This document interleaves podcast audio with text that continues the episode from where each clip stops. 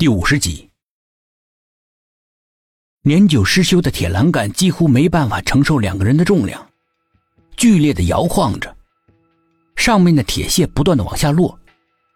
薛品涵赶紧低下头，以免铁屑迷了眼睛。那个女生似乎是从梦中醒来了一样，猛地发现自己身处险境，吓得立刻哇哇大叫起来。因为害怕，身体也开始乱动。那个本来就很勉强的支撑着两个人重量的铁栏杆摇晃的更厉害了，发出了不堪重负的吱呀一声，与天台地面焊接处松动了很多。两个人也不由自主的往下一沉，每往下沉一次，薛品涵的心也随之一沉，直沉到谷底。随着这一沉，女生戴在鼻梁上的眼镜从脸上滑落。直直的坠向地面上坚硬的水泥地。那个女生吓得发出一声凄厉的尖叫，用尽力气的想往上爬。这个致命的动作，终于使那个本来就摇摇欲坠的铁栏杆彻底的从水泥地焊接的地方脱落了。两个人负了那副眼镜的后尘，也直直的坠落下去。风在他们耳边如厉鬼一样嘲笑着。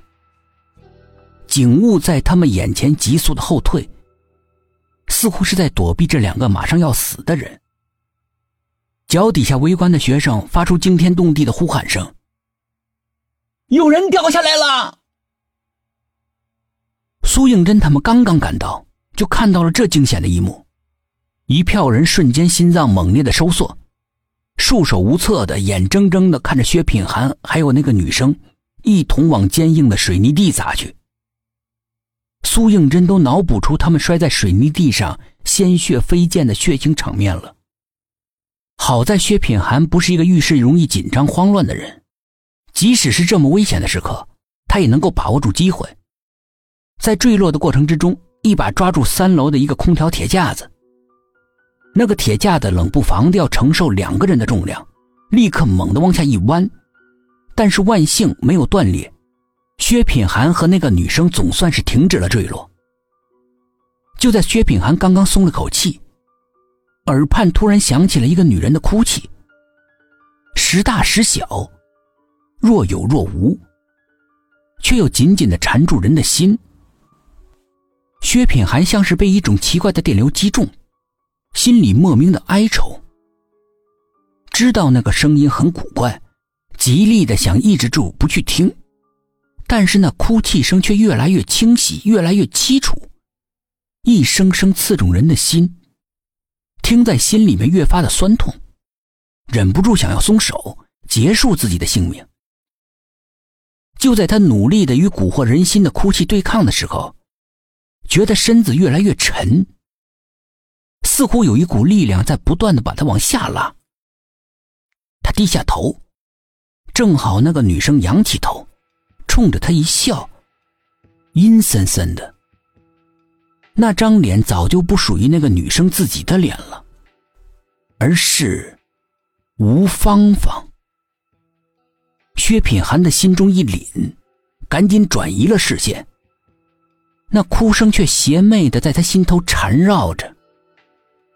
薛品涵感到自己的意志正在一点一点的溃散。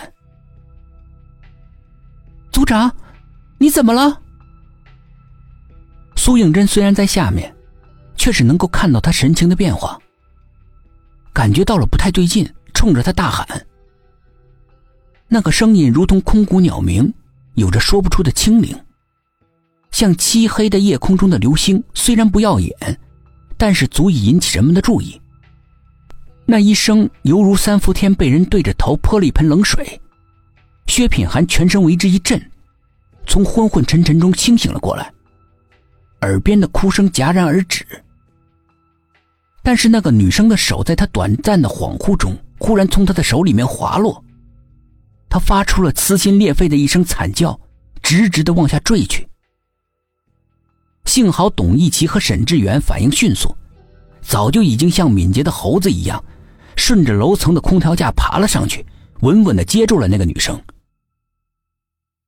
一场本来不可避免的坠楼事故，就这么有惊无险的化解了。